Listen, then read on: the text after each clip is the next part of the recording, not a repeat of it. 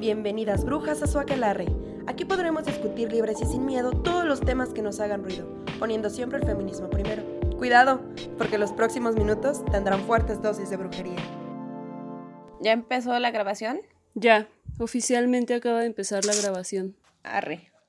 Hola amigas, bienvenidas al cuarto episodio del podcast de Verde Aquelarre. En esta ocasión nuestro tema es muy interesante, de hecho, yo no conocía mucho sobre esto y tuve que investigar mucho en estas semanas pasadas. Y esta vez vamos a hablar de la economía feminista. Yo soy Kiana Cortés y no sabía mucho de este tema, pero ahora ya lo sé. Eh, Hola amigas, yo soy Sara y me gusta mucho el mitote. Hola amigas, yo soy Mónica. Hola Moni. Ella. Mónica a secas. yo soy Mónica y ya. Y ya. Muy bien. Entonces hay que empezar, amigas, ¿qué les parece? Describiendo un poquito qué es la economía feminista. Eh, Sara, ¿nos puedes decir un poquito? Va, me arranco.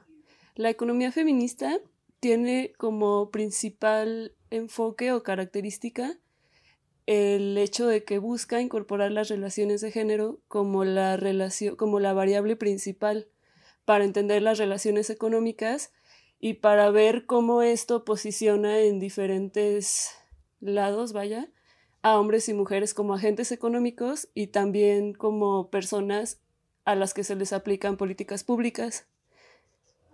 Bueno, me voy a adelantar poquito diciendo que también recupera mucho el concepto de la economía del cuidado y el rol sistemático que éste tiene, que pues les adelanto, el rol básicamente es que no es remunerado y pues ya sabemos que la mayoría de las veces se ejerce por mujeres. Y pues sí, pues así es esto. Sí, ¿no? Es como ponerle un especial enfoque y ponerle atención a los trabajos de cuidado que están tan desaparecidos, tan ignorados en nuestro, en nuestro país y en nuestro sistema. Claro, y ahorita que avancemos más, vamos a ver que en realidad no tiene lógica. O sea, en verdad yo cuando terminé ayer de darle la pulidita al, al, a mi guion, neta, yo terminé y dije, es que no tiene lógica, o sea, ellos allá afuera, en puestos de poder, en la ciencia, en la política, en todo, y las personas que realmente hacen posible que esas cosas pasen, pues muchas veces son las mujeres y, y por eso no están en el mercado laboral, pero bueno, me estoy adelantando bastante. Pues, no, pues hay que seguirle, ya, ya definimos qué es la economía feminista y nuestro siguiente punto... Y bueno, pues nuestro siguiente punto era ¿Cómo, podemos, ¿Cómo vamos a hacer para vencer un sistema que además de ser patriarcal es capitalista y además estas dos cosas, aparte de coexistir, conviven, ¿no? Se complementan. ¿Qué creen ustedes, amigas, que fue primero, el huevo o la gallina, el capitalismo o el patriarcado? Yo creo que el patriarcado, la neta. Definitivamente el patriarcado. Sí, yo también pienso. Bueno. Yo tengo una teoría de, de que el capitalismo y el patriarcado no se pueden separar y, y que no se pueden separar este porque justamente eh, no, no es como que el patriarcado y el capitalismo se hayan casado porque sí, ¿no? Eh, realmente el patriarcado le, le entregó al capitalismo condiciones que ya tenía para que se desarrollara.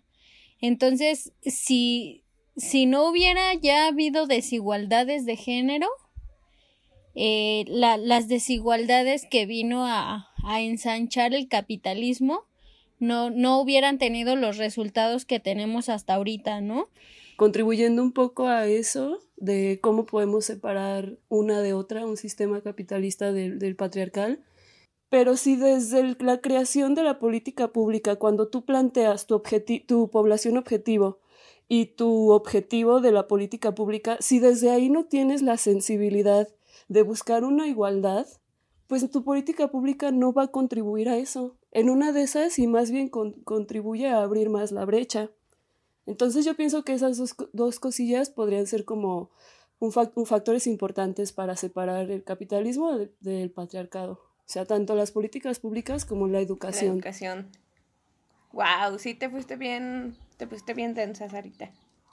Me puse bien densa, ¿verdad? Y en este rumbo, amigas, este, estaría chido que dijéramos un poquito eh, qué son los trabajos de cuidado, porque para eso va nuestro segundo punto, ¿no? Para si, si podemos, eh, no sé, subsanar un poquito las desigualdades que se las, las desigualdades que se han, que estamos viviendo a través de empezar a tratar de remunerar los trabajos de cuidado. ¿Ustedes qué piensan? Pues sí, yo creo que para, para introducir como las, los trabajos de cuidado podríamos decirle a nuestras amigas de qué va, ¿no? O sea, Ajá, sí. básicamente la economía feminista como concepto clave tiene el de la economía del cuidado y el rol sistemático de los trabajos de cuidado. La economía del cuidado son todas aquellas actividades que necesitamos para la supervivencia de nosotros, de los seres humanos en nuestra vida diaria, que si el baño, que si los alimentos, etc. Y el rol sistemático es que por norma estas labores pues son no remuneradas. Entonces, partiendo de eso, encontramos cuatro categorías de cuidado. La primera es pues el autocuidado. Después, cuidado a los demás. Posteriormente tenemos la creación de las condiciones para que ese cuidado se pueda dar. Nos referimos a la limpieza, a la compra de alimentos o a la preparación de estos. Y finalmente tenemos la gestión del cuidado, coordinación de horarios, traslados a centros educativos, supervisión de personas que ayudan en el hogar. Por norma, amigas, a quienes vemos todas locas en nuestras casas de que ya vete a la escuela, de que, o sea, A son las las mamás, la verdad. A las mamás. La neta, o sea. Entonces, a mí se me hizo súper interesante que en el paper que yo leí decía que estas, estas actividades, pues obviamente son para niños y adultos mayores que no los pueden realizar por sí mismas. Sin embargo, ahí también se menciona que muchas veces se le proveen también estos cuidados a personas que las podrían hacer por ellas mismas.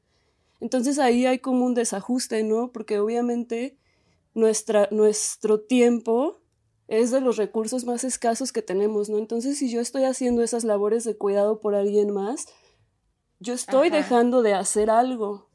En economía le decimos el costo de oportunidad, o sea, si yo como mujer que me estoy encargando de los cuidados de todo el hogar, no solamente traer dinero, o sea, que, que sabemos perfectamente que eso no es como ni siquiera lo básico a veces. Si yo me estoy encargando de todo eso, pues tal vez yo no estoy teniendo tiempo para mí, tal vez yo no estoy viendo a mis amigas, tal vez yo no me estoy yendo al spa o a hacer ejercicio o simplemente descansar, o Claro. sea. Y entonces eso es lo que nosotros conocemos como costo de oportunidad, lo que dejas de hacer por hacer otra cosa, que si bien dices, bueno, dejo de hacer una cosa para hacer otra cosa que también es para mí, pues ni modo, decisiones. El problema es que dejas de hacer cosas que son importantes para ti como mujer que para hacerlas de otra persona. Y más aún las de otra persona que lo puede hacer por ella misma. Entonces realmente ahí hay mucho de dónde discutir, creo yo. Y que además eh, creo que algo que viene a poner como muy en la mira la, la economía feminista justamente es la, la parte de, bueno, o sea, es cierto que, que se hace un trabajo de cuidados que no se remunera, pero además este trabajo de cuidados va dirigido a las personas que dentro del capitalismo no son productivas, ¿no? O sea, son niños y son este ancianos que ya no están dentro de, de esta edad reproductiva donde más le sirven al, al capitalismo, ¿no? Donde más te van a producir. Y, y es importante al final señalarlo porque entonces, eh, bajo estos trabajos de cuidados, las mujeres estamos dejando de hacer muchas cosas por sacar adelante ese trabajo de cuidados que al final nunca se remunera, pero nosotras estamos en esa edad en la que se supone que tendrías que, que producir esta, como esta estabilidad o esta independencia económica y no lo haces justamente porque estás haciendo esto, e- este trabajo, ¿no? Entonces, pues automáticamente hacernos cargo de esto nos, nos elimina por completo de la, pues de la producción de capital, pero sobre todo nos elimina de, de la posibilidad de adquirir un patrimonio propio.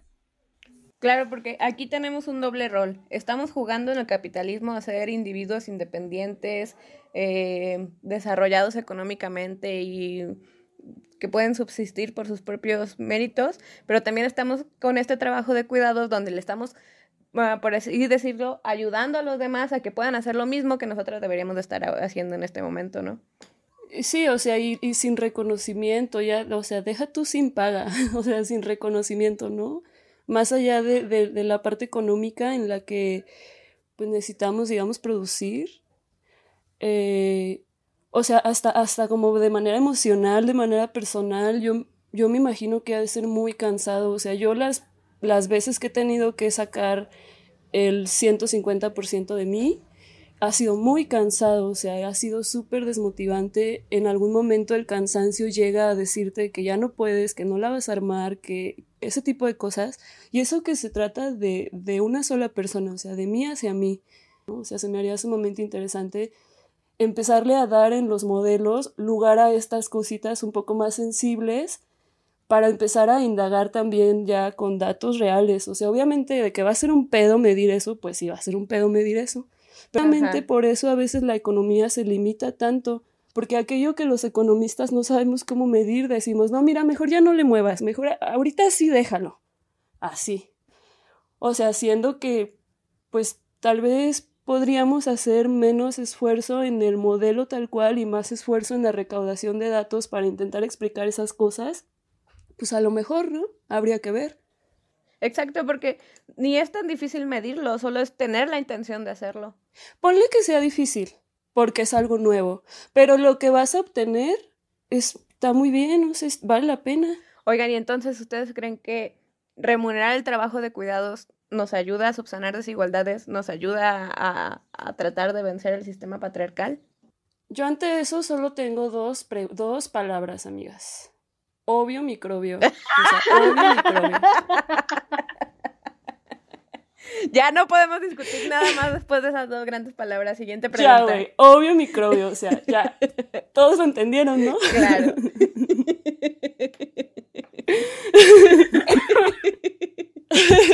obvio microbio, vaya. No, amigas, es que piénsenlo, o sea, de verdad, de verdad, o sea, el, reconocimiento, el reconocimiento así como... Ay, no puedo. Ay, no. Ya, perdón. Ay, amigas. Dale, para, te ponemos atención, güey.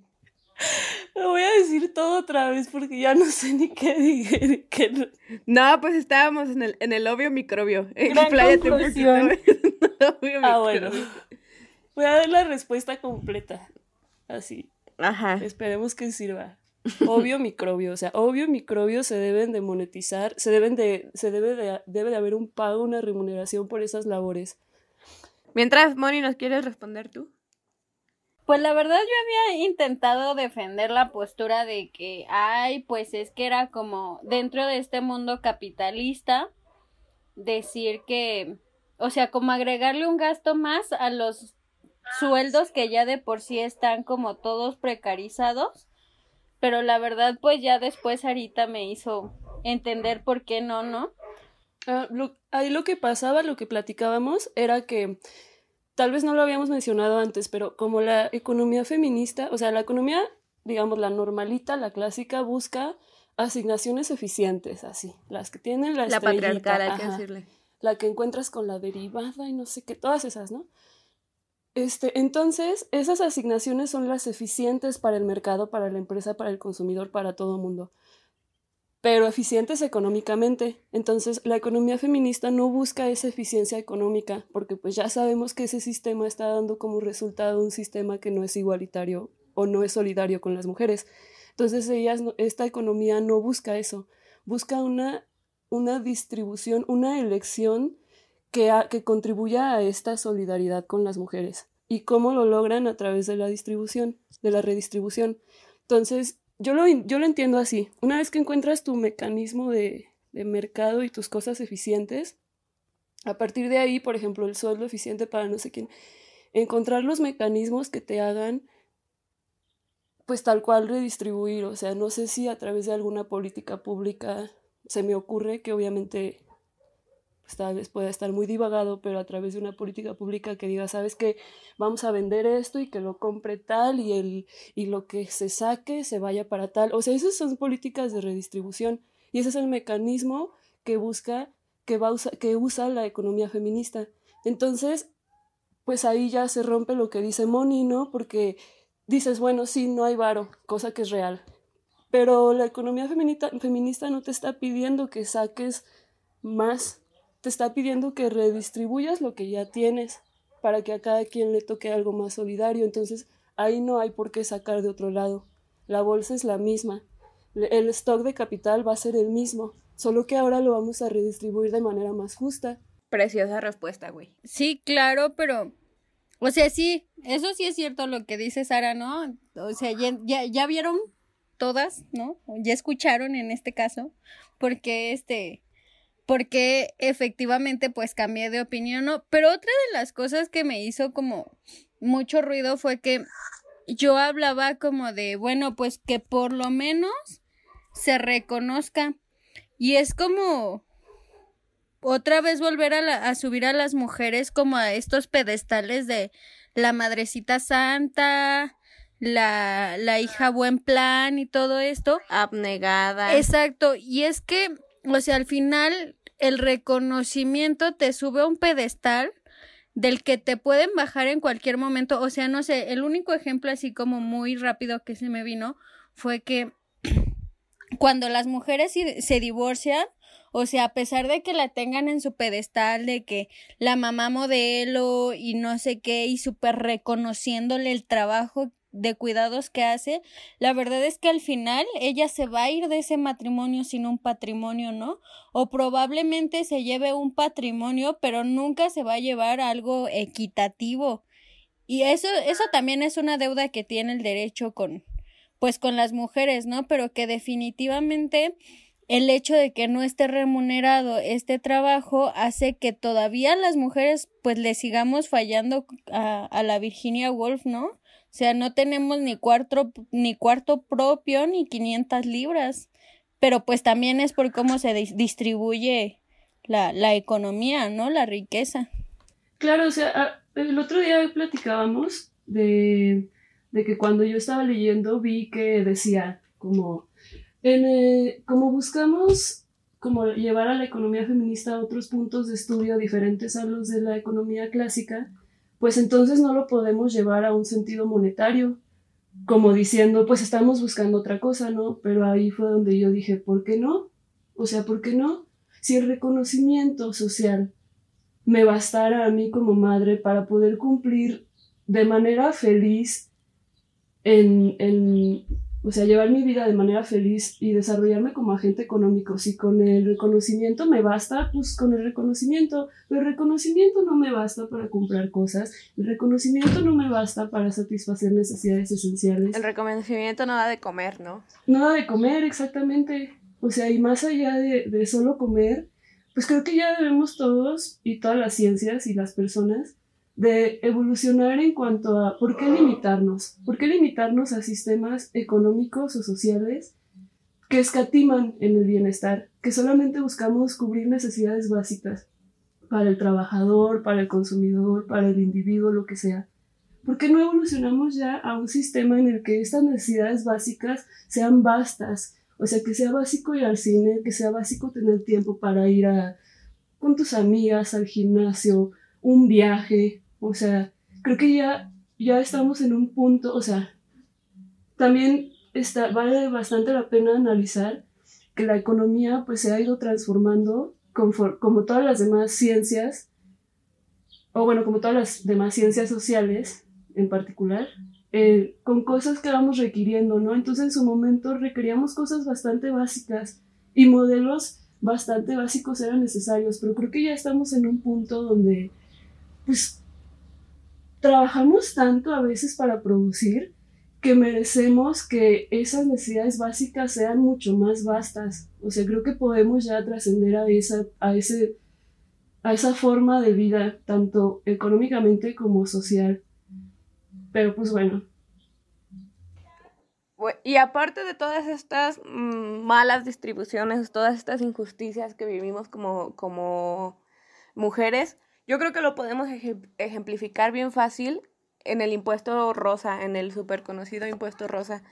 Eh, que esto quiere decir que cualquier producto normal, si lo pintas de rosa, de hecho justo aquí tengo una, un rastrillo eléctrico que es rosa precisamente, no, sé que sea un depilador, no sé, que es rosa precisamente y seguramente esto costó mucho más de lo que hubiera costado eh, la parte azul porque es el mismo producto. Bueno, que, que justamente es lo que creo, creo yo que vienen como estas estas falsas inclusiones del capitalismo de incluir nuestras necesidades, ¿no? Como de satisfacer las necesidades que tenemos las mujeres. Este, pero, pues obviamente llegan a, a significar un desembolso mucho más grande, ya sea porque o viene empaquetado bonito o viene en color rosa, ¿no? O sea, porque ni siquiera va a tener una función diferente. En serio no va a tener una función distinta, ¿no? O a lo mejor la función distinta que tiene realmente no es relevante. Y, esas son las cosas que, que creo que deberíamos empezarnos a preguntar, ¿no? En cuánto, en cuánto nos sale, o sea, cuánto estamos pagando por ser aceptables o tener una imagen aceptable para el patriarcado, ¿no? cuánto dinero de las mujeres se nos está yendo en, en, en cumplir estos estándares que el patriarcado pone, porque además, o sea, no es como que los productos los hagamos nosotras o los pidamos nosotras, ¿no? Es que ya el capitalismo así con toda su, su campaña de publicidad viene y te dice, esto te sirve para esto, para que te veas así, ¿no? Y te pone como un modelo de mujer que, que tienes que ser. Entonces, pues, ya de entrada, o sea, ya desde ahí vamos bien atrás, ¿no? Vamos eh, como aterrizando que la verdad, esa, esas inclusiones, pues no te incluyen como tal, porque al final siempre gastas más, ¿no? No, no se dan cuenta de que las mujeres incluso ni tenemos el, pues el dinero suficiente como para acceder a, ¿no? Muchas veces. Yo creo que si el mundo fuera justo, nosotras podríamos menstruar gratis. Creo que es un ejemplo bien básico.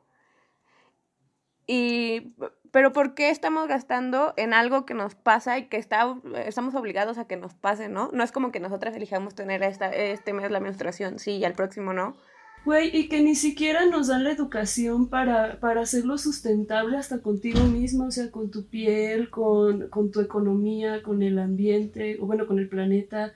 O sea, ni siquiera nos dan la educación como para decir, órale, en corte y confección, mijita, cuando estás en la secundaria, ay, mero, mira, ¿Sabes qué? Se pueden hacer estas toallitas de este material, así gastas menos y las lavas. Y de una vez te quitas el estigma de que es sucio, porque cuando tengas esa toallita te vas a dar cuenta que nomás la enjuagas con jabón como, una, como cualquier otra prenda. Y ya que... Claro, güey, porque aparte de que nos cobran por menstruar, nos estigmatizan de una manera, ¡pum!, increíble. O sea, es, es la sangre sucia, la sangre es antigénica, tienes que esconderte.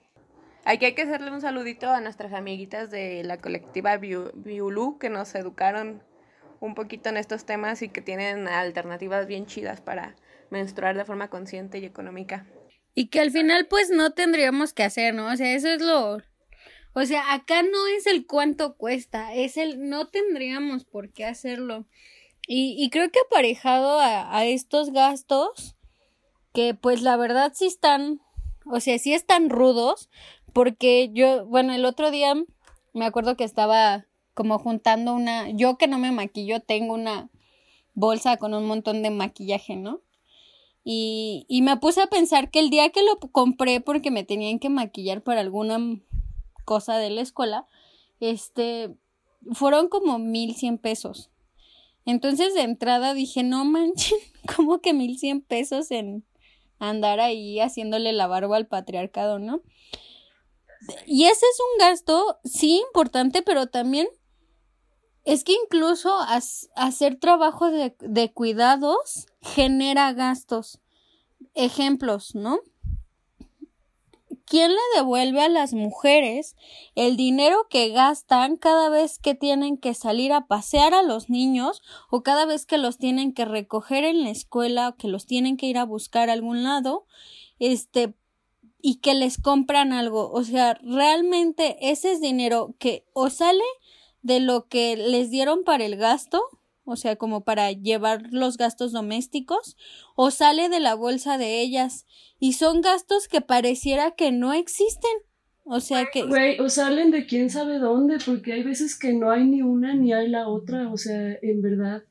En verdad, o sea, yo me imagino que muchas de esas mujeres dejan de satisfacer necesidades básicas para ellas para poderle comprar al niño el elotito, la paleta, el globito, o sea, y, y, y cuando, cuando hablemos de, de, derecho feminista y de política feminista, pues ahí nos vamos a deschongar con la pensión, o sea, vamos a decirle, a ver, pinche pensión, o sea, ¿qué onda? ¿Por qué no contemplas un extra, no? O sea, no es nada más comer y, y, y, bañarte, o sea, hay cosas que surgen en medio, en, en, en, cualquier paseo, hasta una emergencia, ¿no? O sea, obviamente le estás dando para cubrir lo básico, pero ¿qué pasa si hay una emergencia fuerte? En una emergencia fuerte, si no tienes un seguro médico, no te pones a pensar, lo llevo, no lo llevo, no voy a tener dinero, lo llevas a donde sea. Y eso no lo va a contemplar.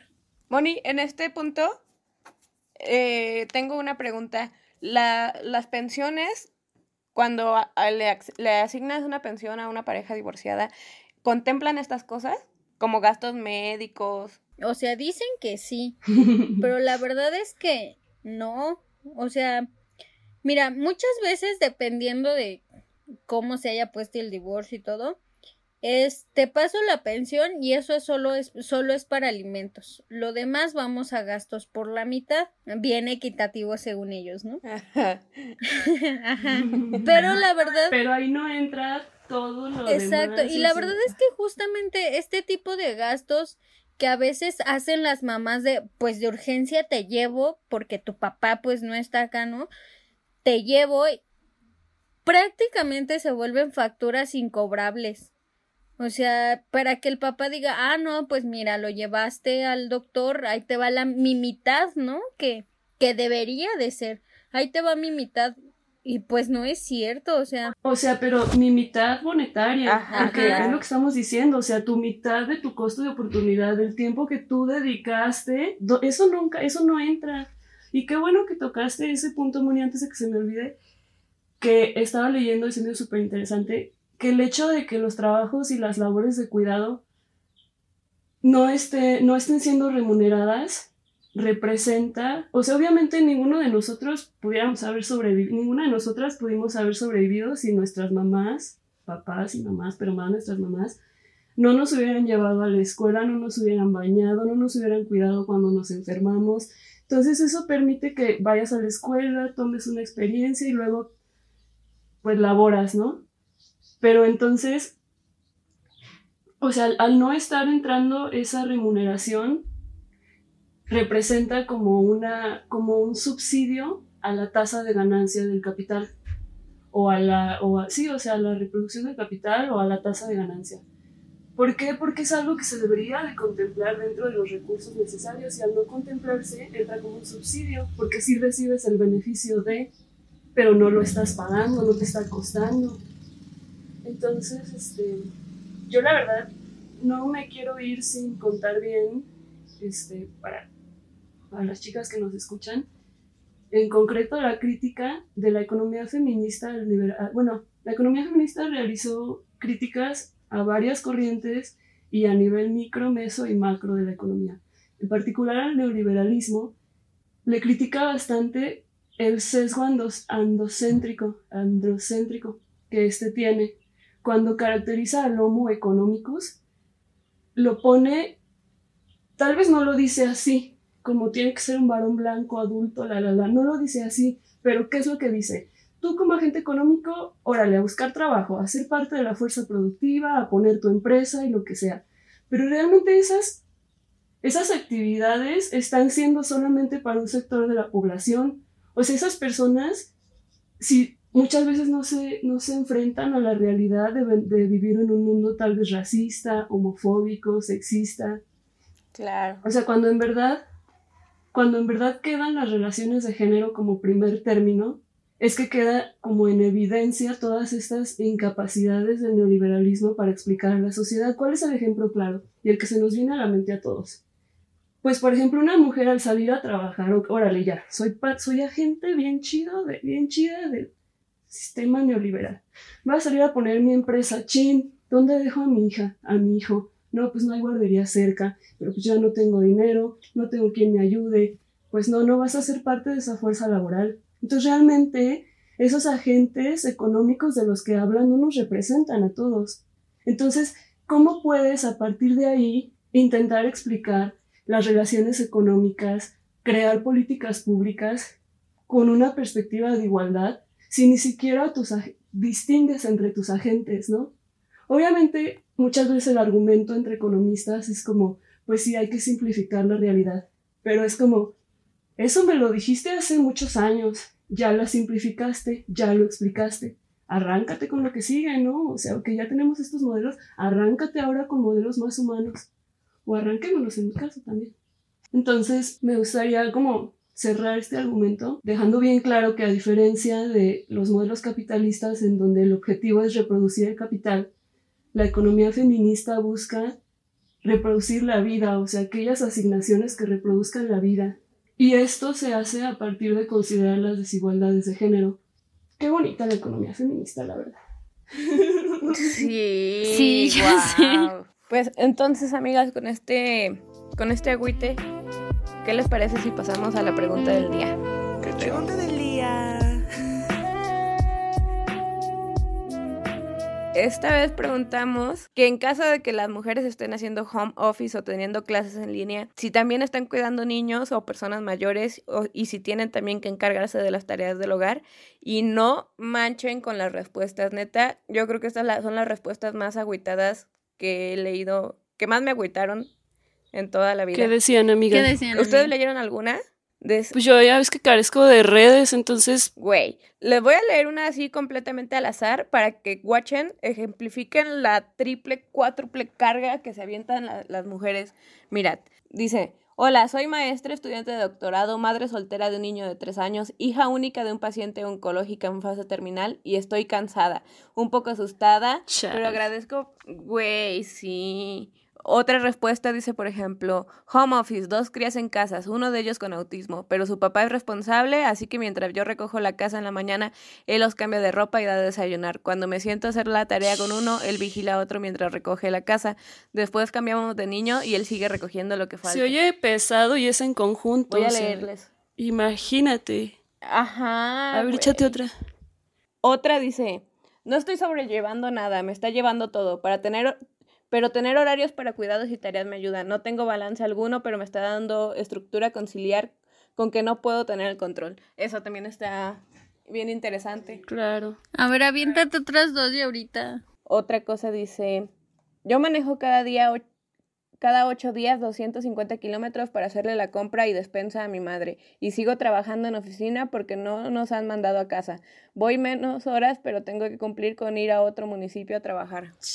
Y todas, todas, todas las respuestas son así. O sea, las morras avientan unos trabajos impresionantes, heroicos, la neta. Y todas, algunas, muchas terminan concluyendo así como de, pero pues ahí voy, lo estoy haciendo, lo estoy logrando. Sí, claro, porque si, probablemente si terminan histéricamente, pues la verdad es que solo las van a tildar de locas y lo único que va a hacer es que se van a dar cuenta que la realidad está siendo bien ojete con ellas. Claro. La verdad es que estaba pensando cómo introducir mi comentario, pero con esto que acaban de decir ustedes queda perfecto. Ayer, creo que sí les comenté que compré el periódico y venía una nota así en la portada. Este, países liderados por mujeres tienen un mejor desempeño ante la crisis del COVID. Y pues ya me metí como a leer qué pedo con la nota y decía, que países como Taiwán, Nueva Zelanda, Nueva Zelanda, Islandia, Noruega, Finlandia o Dinamarca son de los países que mejor han luchado contra la pandemia. ¿Qué tienen en común? Que están liderados por mujeres. Entonces, en el periódico mencionan que el manejo adecuado de los datos, la prontitud en las tomas de las primeras medidas, el buen uso de las nuevas tecnologías, la transparencia y la empatía, son como estrategias que han aplicado en estos países y que han hecho como una diferencia sustancial. Y claro, güey, o sea, ahora que te pones a pensar, dices, pues sí, o sea, obviamente, ¿quién quiero que gobierne mi país, mi empresa, mi, mi sociedad? ¿Una persona que no está acostumbrada ni siquiera a autocuidarse? A una persona que está que, hasta culturalmente, si tú quieres, siente esa obligación de cuidarse a sí misma, de cuidar al otro, de crear las condiciones para que eso pase y de ejecutar toda la gestión de ese cuidado y de aparte de eso hacer su vida normal. O sea, realmente creo que yo prefiero, y no es como por discriminar ningún género, aquel género que tenga esas características para que sepa reaccionar ante este tipo de pandemias, ¿no? O sea que cuando tengo una pandemia o una emergencia nacional o cualquier decisión económica que tomar y puedo pensar en mí, puedo, empezar, puedo pensar en cómo voy a gestionar eso y puedo pensar en los demás y, y puedo pensar en todos. Y aparte puedo hacer lo que se necesite, ya sea la política pública, etcétera. Y aparte piensas en qué vas a hacer de cenar, güey. Ajá, o sea, y todavía llegas a pensar en la cartulina del chiquillo real. Yo quiero gente así gobernándome, güey. O sea, gente que pueda salvarme de una pandemia y traerme la cartulina. O sea, ¿qué más quieres? Güey, e, esta parte que dices de la empatía, a mí se me hace súper, no sé, súper básico, súper indispensable que nuestros gobernantes tengan empatía, ¿no? Yo creo que hay algo bien, bien importante en las medidas con las que reaccionó el, el, el gobierno, ¿no? O sea, el gobierno de México. Cuando Andrés Manuel, que la verdad no me sé fechas exactas, ay sí, discúlpenmela si alguien se las sabe, se, se las agradezco, pero que sí A ver, di, aquí lo busco. Ok. Aquí Google sabe. Aquí Google sabe. El, el día que Andrés Manuel dice, se suspenden clases hasta el día 20 de abril, de entrada suspendió únicamente las clases. Nunca salió la Secretaría de Gobernación, nunca salió la Secretaría del Trabajo, de Previsión Social a decir, a ver, si tú los vas a sacar todo ese tiempo de los centros educativos, tienes que tomar estas medidas. Viene la siguiente medida, que es que, que los más este, trabajadores que se puedan se vayan a hacer home office, este, que quien pueda trabajar en internet. De entrada, el haber quitado a los niños y no haber una sido empático con las mujeres que se avientan un montón de trabajos de cuidados, de ahora quién les va a cuidar al chiquillo, a muchas las hizo erogar gastos que ni siquiera tenían contemplados, o sea, tuvieron que contratar una nana o algo así para que se pudieran quedar con el chiquillo. En su defecto, otras mujeres le tuvieron que entrar a la chamba de hacerse cargo de los de los niños. Pero el segundo gran daño viene cuando las mandan a hacer home office, porque la pinche SEP los manda a descansar, o sea, los manda a su casa pero les mandaron cuadernos de tareas que en serio son inacabables, o sea, y, y otra de las cosas que creo que no se ha visto mucho, pero creo que de entrada el sistema ni está ni está diseñado, ni tolera, ni puede darse el lujo de hacer home office. Y que si a ese estrés le sumas los hijos, la carga doméstica, realmente la medida, o sea, de verdad la medida que tomó el, el gobierno federal fue muy mala porque nunca pensó, o sea, no piensa en nadie, ¿no? Es solamente fue como que, pues ahí están sus chiquillos y háganse cargo. Yo concluyo que así como la pobreza está eh, feminizada, porque la verdad la pobreza tiene cara de mujer, la, la mayor parte de la población que vive en pobreza son mujeres, también la resistencia está feminizada. Yo no veo estas discusiones en otro, en otro movimiento que no sea el feminista. Y bueno, pues también porque no estoy poniendo mucha atención, ¿verdad? Si alguien conoce estas discusiones en otro ámbito, ahí etiquéteme. Pero creo que la resistencia va a ser feminista y la resistencia está siendo feminista y juntas vamos a poder eh, crear nuevas pues darle un sentido nuevo a todo, al patriarcado, al capitalismo, romper lo que no nos sirva y crear cosas nuevas. Y justamente eh, lo vimos, por ejemplo, en el paro del 9 de marzo, que yo lo entendí, a mi parecer, no sé cómo haya sido planeado, deberíamos de preguntar especificaciones, pero yo lo entendí como un paro económico donde desapareciéramos de la fuerza laboral y desapareciéramos también de los trabajos de cuidado para ver cómo, cómo puede subsistir. La neta no podría subsistir este ni la fuerza económica, ni las familias mexicanas, ni nada sin, sin el trabajo remunerado no de las mujeres. Entonces, con esta fuerza y esta organización que estamos teniendo, creo que muy pronto podremos tener unas mejores condiciones laborales y sociales para podernos desarrollar completamente. Pues yo concluyo que, que es como economistas o, y politólogos y, y abogados y todo eso, pues sí debemos de buscar sistemas y enfoques que desde, su, desde sus raíces contemplen a las personas que no están siendo beneficiadas igual que el resto de la sociedad. Claro, güey, no hay que tenerle miedo al éxito, hay que usar todos los, los recursos para mover todo lo que podemos mover. Bueno, pues yo quiero concluir, o bueno, quiero, perdón, bueno, yo quiero mencionar antes de que nos despidamos dos cosas. Una, es que siempre nos estamos quejando del privilegio y que el privilegio y que el privilegio. Pero bueno, yo nos invito y me incluyo a reconciliarnos con el privilegio, a usarlo como aliado. O sea, si tú eres aquella mujer, hombre, lo que sea, que tiene privilegios y ya adquiriste esa conciencia social de que algo anda mal, úsalos, úsalos, o sea, para, para ayudar a la causa. Esa es una. Y por otro lado, pues no sé, o sea, creo que como mujeres, como personas, pero en especial como mujeres que sabemos que el sistema económico no nos va a, dar todo aquello que merecemos en un sentido monetario, digamos, pues no sé, yo les invitaría a que en situaciones de crisis como ahorita busquemos formas de monetizarnos que no estén tan relacionadas con o tan fuertemente relacionadas con ese sistema o que de mínimo no sean impuestos, impuestos por este sistema. ¿A qué me estoy refiriendo? Puedes buscar una forma de monetizar tus hobbies. Si, si tuviste el privilegio de, tener tiempo y recursos para tener hobbies y esos hobbies ya se convirtieron en habilidades para ti, ¿por qué no, te ¿por qué no usarlos ahorita para, para estar un poquito más alivianada, para tener un 100 pesitos o los que sean, lo que salga en la bolsa?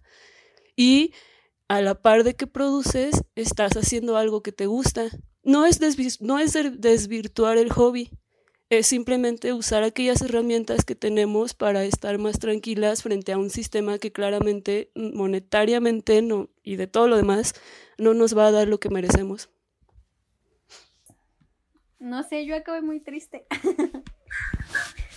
Creo que, que, que la primera gran conclusión es que pues definitivamente eh, somos las, las mujeres quienes estamos aventando la economía y que y que al final pues no podíamos esperar que la o no me sorprende que la economía sea violenta con las mujeres y la sociedad es violenta con las mujeres, o sea, no no podríamos esperar que tuviera una construcción diferente.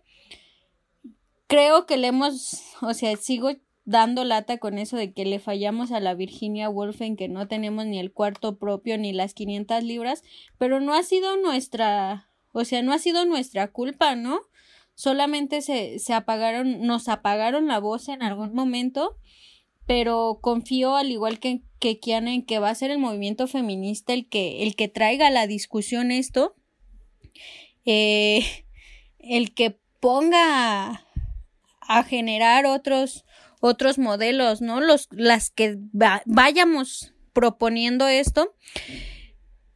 Creo que no tenemos ni el cuarto propio ni las 500 libras, pero creo que sí tenemos 500 emociones siempre atoradas en el no tener tiempo para nosotras o en el no saber en dónde queda nuestro dinero, ¿no? Y pues nada, por último que no, ya no dejemos que nos digan que gastamos en pendejadas o en tonterías, porque al final muchos de esos gastos son para satisfacer un estereotipo patriarcal de, de mujer, pero también son para poder cuidar o hacer esa labor de cuidados que nos avientan, nos avientan, ¿no? Y, y bueno, pues por último que nos, que nos vayamos reapropiando como esta posibilidad de, de generar capital, de generar un patrimonio, porque es común que a las mujeres se nos diga ambiciosas, ¿no? O, ay, ¿cómo le llamaban a esta, esta, esta frívolas? Ea. O sea, que nos consideren frívolas cuando hablamos de la construcción de un patrimonio, pero pues realmente no, son, es un derecho humano básico. Bueno, yo creo que, que ya terminamos este gran episodio. Estuvo muy chido, amigas. Me dejaron la cabeza volada. Y ahí terminamos como siempre diciéndoles que nos sigan en nuestras redes sociales, en Facebook, Verde Aquelarre, en Twitter, arroba Verde Aquelarre, e Instagram, arroba verde.aquelarre. Nos despedimos, muchas gracias, Gorita, que no la presentamos al principio, pero aquí anda como siempre. Muchas gracias a, la Aguijón Medios por, por dejarnos seguir diciendo tonterías en internet. Y yo soy Kiana Cortés y nos vemos para la próxima. Bye. Ah, pues yo soy Mónica, me despido de ustedes y bueno, pues vamos a recontar nuestros monederos, chavas. Bueno, ya nos vamos, amigas. Muchas gracias por escuchar nuestros divagues que vienen desde el corazón. Esperemos que lo hayan disfrutado. Chao. Tu nombre, tu nombre. Sara. Ah, y yo soy Sara, la que le gustaba el mitote. Bueno, bye. Bye. Gracias por escucharnos. Esperamos que lo hayan disfrutado. Los comentarios aquí expresados son responsabilidad individual de cada bruja. Siempre estamos en constante aprendizaje y puede que ya no estemos de acuerdo con nosotras mismas. Nos escuchamos pronto.